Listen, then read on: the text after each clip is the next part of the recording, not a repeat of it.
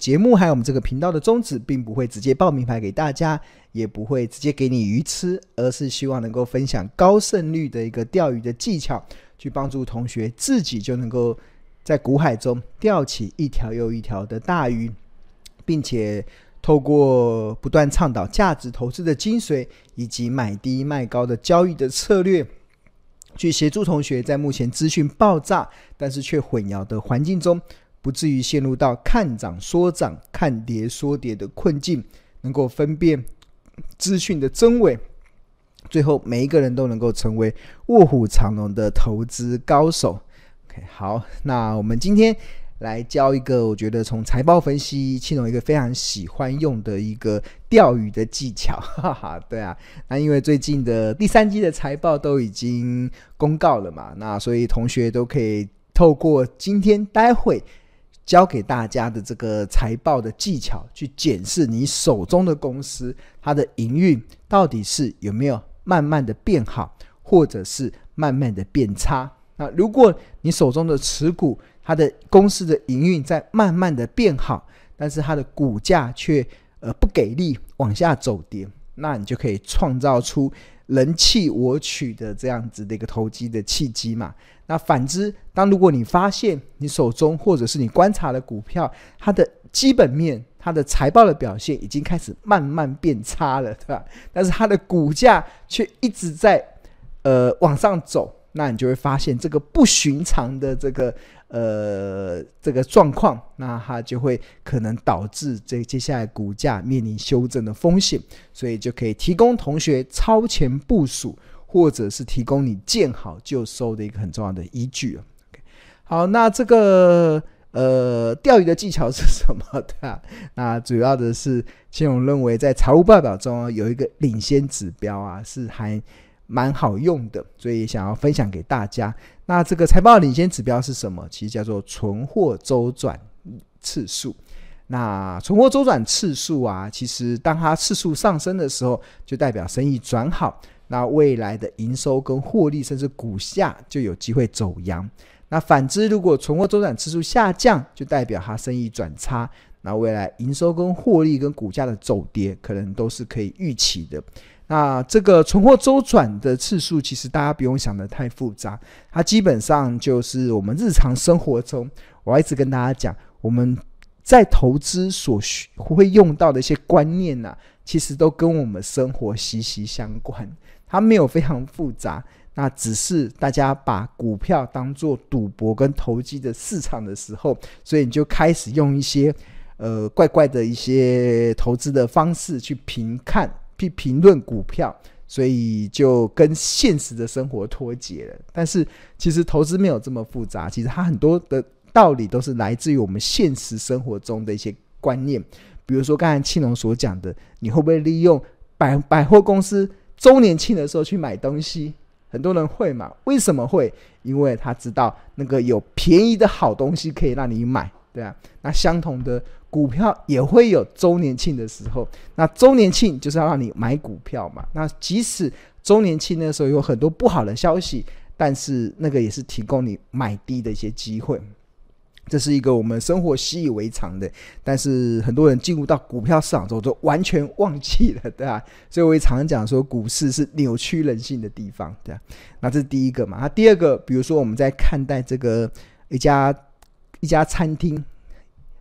生意的好坏，那我们除了会看它这个。排队的人潮之外，那我们会去观察它的翻桌率嘛。假设一家一家餐厅，它一个晚上的翻桌的次数，从原本一次变两次变三次，那大家可以感觉到它的生意在转好。那餐厅的翻桌次数啊，其实就是存货周转的概念。就翻桌次数越多，就代表生意越好嘛。那反之，翻桌次数越降，从原本的三次变两次变一次。那应该就表示它没有人排队了，所以就代表它生意转差，那股价的走跌、营收的走跌可能都会伴随而来。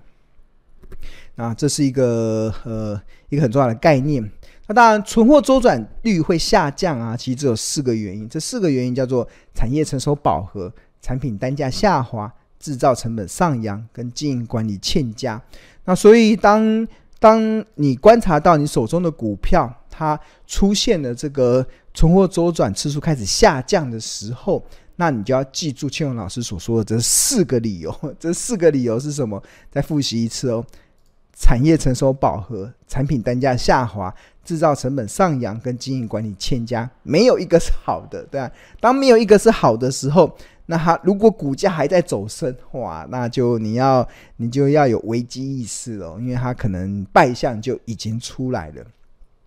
那谈到存货周转，透过存货周转来看一档正在飙升的股价的败象啊，那这几年最经典的案例啦，其实就是这个国巨。这个二三二七的国巨，对啊，我记得在二零二一年，呃，二零一八年的时候，二零一八年的时候，国巨的股价曾经涨到一千三百块，哇，那时候很多人都在封被动元件的国巨，但是庆隆算是第一个在电视媒体公开的说，国巨的败象已经出现了，对啊，然后那时候股价在一千一百七十五元，那我在，那这个是当时的这个。呃，画面嘛，就是我在上这个非凡的这个呃，这主持人是刘祝华。那我们这个在上新闻 talk show 的时候，然后就直接说国剧的败象已经出现了。那当时很多人都呃不认同，是为什么？因为他们说，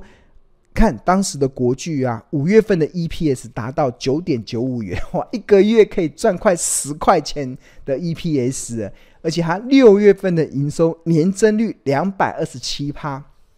就是它这个月的营收比去年同期成长了两百多趴，然后单月的 EPS 又缴出了九点九五元的获利，所以股价涨到一千块一点都不贵啊。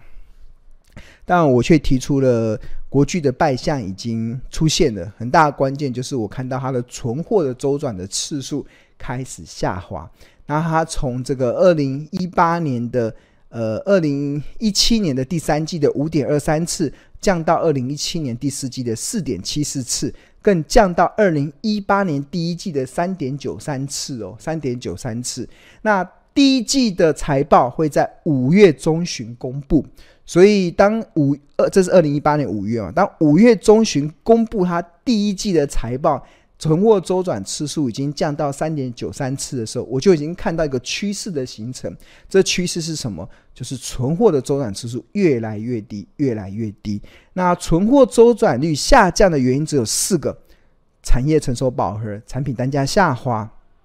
制造成本上扬、经营管理欠佳，对啊，这没有一个是好的。所以当存货周转次数出现这么明显的下滑的时候，那股价又出现了一个这么强劲的成长，那他当然庆隆就会指出他的国败象已经出现了嘛，那还蛮欣慰的了。后来国巨的股价一路从一一七五五个月后啊跌到只剩两百八十七，那五个月的股价暴跌超过七成，那这也让在当时的庆隆其实。还蛮欣慰的，有在适当的时机有点出呃一些投资人不要过度的追高国剧，因为它接下来可能面临这个修正的风险，对，所以这个是一个蛮经典的案例啦。所以这从呃这几年为什么庆隆常常可以。扮乌鸦嘴，或者是常常在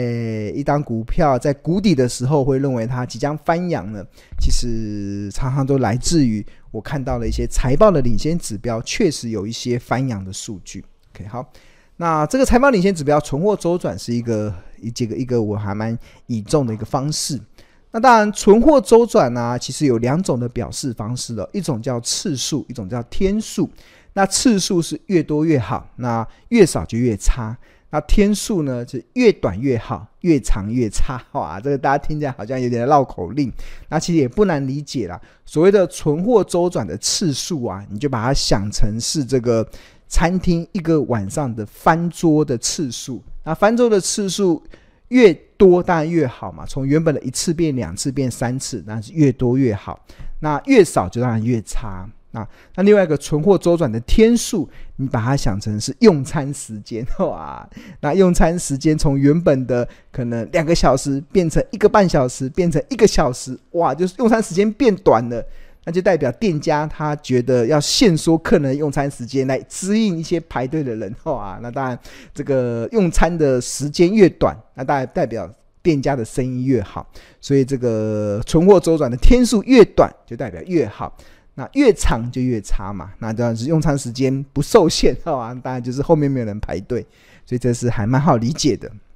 OK，好，那了解了这个存货周转天数的存存货周转两种表达方式之后，那接下来我们来用一个案例来说明好了。那这个是用这个 ABF 三雄的二零二一年到二零二三年的存货周转天数来做一个举例说明。那大家所看到的这个是。呃，二零二一年到二零二三年的这 ABF 三雄的存货周转天数，黄色的这个代表的是三一八九的锦硕，它的存货的周转天数；那蓝色的是八零四六的南电，它的存货周转天数；那三红色这个曲线代表的是星星的存货周转的天数。那大家有没有注意到，其实在二零二一年的时候啊，当呃，当时的这些 ABF 三雄的业绩好的时候啊，他们的存货周转的天数啊，像景硕只有四十一天，然后星星是四十六天，那这个南电是四十九天。但后来大家知道，后来 ABF 载板就开始受入到这一波景气的一些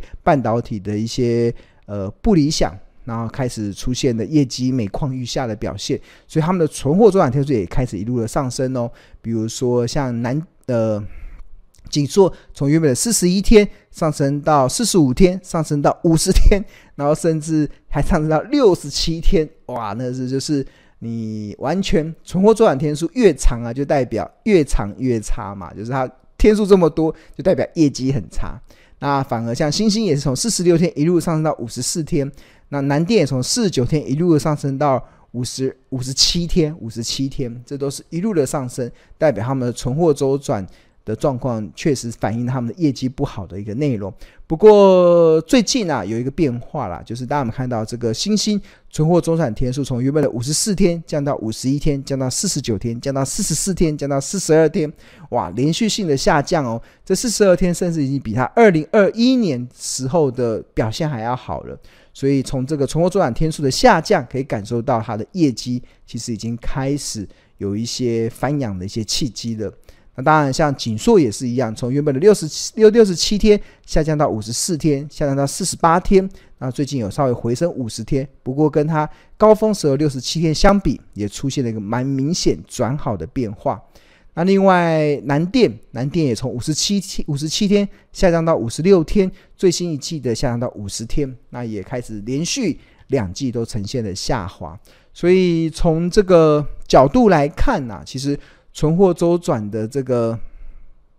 角度来看的话，确实这个呃，ABF 载载板的三雄的业绩确实是有在好转当中。OK，好，那这个内容啊，其实我们跟大家其实是庆隆有分享在我们的投资家日报里面啊，所以我庆隆来帮大家导读一下，就是我们呃这一天的日报。那这一天是。这个二零二三年的十一月七号的《投资家日报》，那我们《投资家日报》是在商周集团的《Smart 致富月刊》所发行的。那我们 slogan 叫做“聪明抓趋势，投资看日报”。那我们在十一月七号日报中，这一至十五，这个十五之一啊，代表这一天的日报有十五页。这大家看到的是第一页。那一开始我们在投资家观点中就开始教大家财报的一些概念。那财务报表中的存货及周转次数啊，一直是庆隆认为领先指标之一。这概念就好比判断一家餐厅的好跟坏，除了用人潮的多寡之外，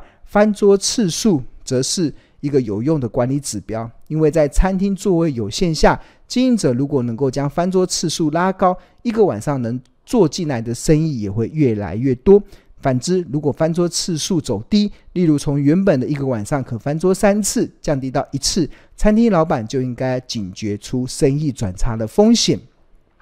那翻桌次数的概念也可运用在财报分析中，其中存货周转率的次数更可视为公司未来营运的领先指标。当周转次数上升，代表公司的营运好转，获利与股价自然会水涨船高。啊，反之，当周转次数开始下降，通常都代表公司营运转差，获利与股价的下跌的压力就会大增。一般而言，存货周转次数之所以会下降的原因，不外乎有四点：一、产业环境成熟饱和与竞争加剧；二、产品单价长期下滑；三、制造成本上长期上扬；四、经营者管理欠佳。然而，不管原因为何，当存货周转次数持续下降时，未来将有很高的机会将引发获利衰退与股价走弱的风险。那反之，存货周转上升的四个原因包含产业成长、产品单价上升、制造成本下降以及经营管理越来越好，因此将有助于未来获利成长与股价走升的条件。那关于库存周转的投资应用与基本逻辑，订户可点选收看以下的影音观点，相信会有更完整的认识。那跟大家报告，因为我们投资家日报是电子报嘛，所以电子报有个好处了，就是我们可以延伸阅读。就是我通常有一些观念，同学可能呃想要有更进一步的了解，那我们会把过去庆隆上一些节目，或者是有特别介绍的这些呃介绍这个财报领先指标的存货周转，也会放在我们的日报中。那同学只要点进去。点进去哦，一点进去，它就会连，它就会连接到这个，连接到这个呃影音观点里面。那同学越过就可以开始，就可以开始看这这些的一些内容。那庆龙当时就开始介绍存货周转的这个概念。那这算是庆龙非常上走好，既然已经很早的时间开始就开始在介绍这个存货周转，所以相信。有长期在追踪庆农的一些观点的同学，应该都 还蛮熟悉的。我蛮蛮常用这个存货周转的这个概念来来领先市场，来发掘一些市场可能被人过度追捧，或者是被市场过度落井下石的标的，他们的营运即将从高点翻转，或者从谷底翻扬的一些重要的转折的契机。OK，好，这就是电子报的一些优势嘛。那《投资家日报》庆隆从两千零九年开始主笔到现在，已经十六年了。哇，那个从原本没有白发，已经开始冒出白发来了，对吧？的这十六年的时间，我们经历过市场的一些大大小小的风暴，那庆隆还蛮欣慰的，我们都能够安然的度过，而且帮助我们的订户都能够富贵稳中求。好，所以如果你对于订购《投家日报》有兴趣的话，你可以扫描这个 QR code，可以扫描这个 QR code，那或就可以进入到这个订购的网页，或者是在上班时间拨打订购专线零二二五一零八八八八，我们会有亲切的客服来协助你办理订购《投家日报》。那我们《投家日报》真的非常物超所值，每份只要四十块，哇，四十块。那真的，这可以帮助同学聪明抓抓趋势，投资只要看日报就好。那每天的投资家日报有分为四大核心啊，包含投资家观点、企业动态、入门教学跟口袋名单。那如果我们在这个介绍的企业中，我们会用到一些财报分析的概念，我们也会有财报分析的入门教学。然后除此之外，那因为最近第三季的财报即将公告了，所以我们有很多透过第三季的财报。透选出来的一些高胜率的一些口袋名单，那这口袋里面包含了像合约负债，第三季的合约负债有哪些的公司持续的飙升？那那我们就可以找到市场还未发掘的一些一些标的。那除此之外，那最近这个哪些公司的营收正在走升，但是股价在相对的便宜？啊，这也是我们这个大数据的决策分析中，那我们也都会分享在这个口袋名单里面。所以，这个投家日报的四大核心内容，那投家观点、企业动态、入门教学、口袋名单，就提供给我们日报的订户一个可以一个可以去呃参考的一个方向。那如果我们介绍了企业，然后我们有也会有进一步的这个所谓的企业评价的模式。那刚才庆隆特别提到说，这个金源电子嘛，啊，在金源电子真的这是一个经典的案例。这个金源电子在，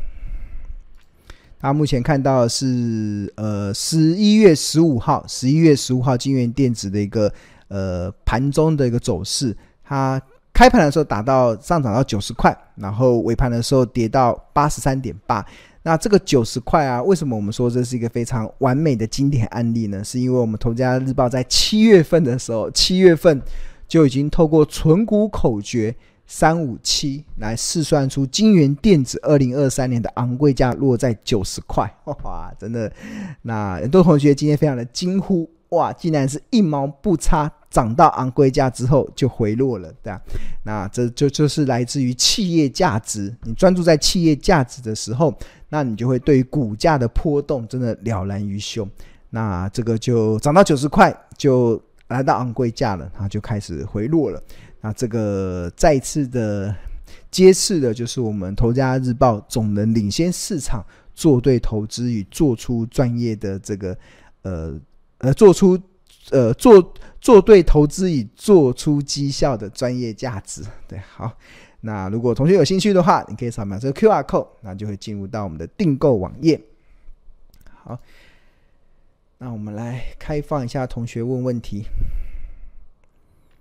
今天我们主题叫做“一张不卖，获利放飞”。那同学有没有好好的“一张不卖，获利放飞”？有些时候报酬是靠耐心等待出来的啦。那很多时候你持有到好的公司，那你需要给他一点好的，给他一点时间。那通常只要他不要在短时之内、短时间内涨过头啦，那我一直很相信 “buy and hold” 将可以创造出比较好的这个呃。比较好的这个呃财富增长的效应，OK，好，那有这个 Niki 同学问说，台积电这波有机会超度亡魂吗？还是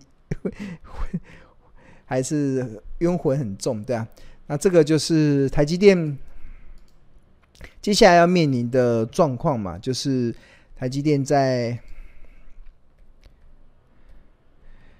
需要时间换手了，那这边给大家看一下，这是台积电的走势月线图好了。那台积电曾经在这个地方，那我们看到这个是在二零二一年到二零二二年，有长达很长的时间都在这个六百块这个地方横盘整理。那曾经还一度来到六百八十八。那台台积电六百块这个地方累积的，我印象中好像是。五百多万的成交量，五百多量，五百多万的成交量。所以为什么台积电这一波越接近六百块会遇到一个上涨的压力？最主要是因为这边累积的大概五百多万张的成交量。所以刚才同学讲的 这些被套牢的啊，相信如果台积电哪一天回到六百块，这些被套牢的筹码就会清一线，全部倾倾巢而出，大家都要等解套，对吧？那那。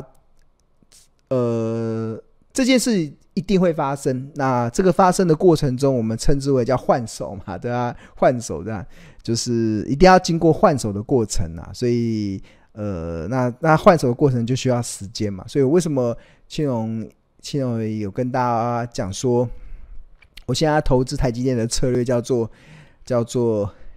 一张不卖，通道一命。二零二五年半导体大爆发，那。我讲的是二零二五年哦，不是二零二四年了。二零二五年是后年以后了，它需要一点时间去换手。那这个换手的时间刚好也让筹码变得比较干净一点，那刚好也可以搭配这个半导体二零二五年大爆发的这个产业的趋势，所以就就能够比较好的表现了。那欧欧泰有问这个南电嘛？那这个南电，我们在日报的这个有一天的日报，其实有透过 PEG 的方式去试算出南电的便宜价在什么地方。那这位同学可以回去看，这个到目前来看都还蛮蛮有参考价值的啦。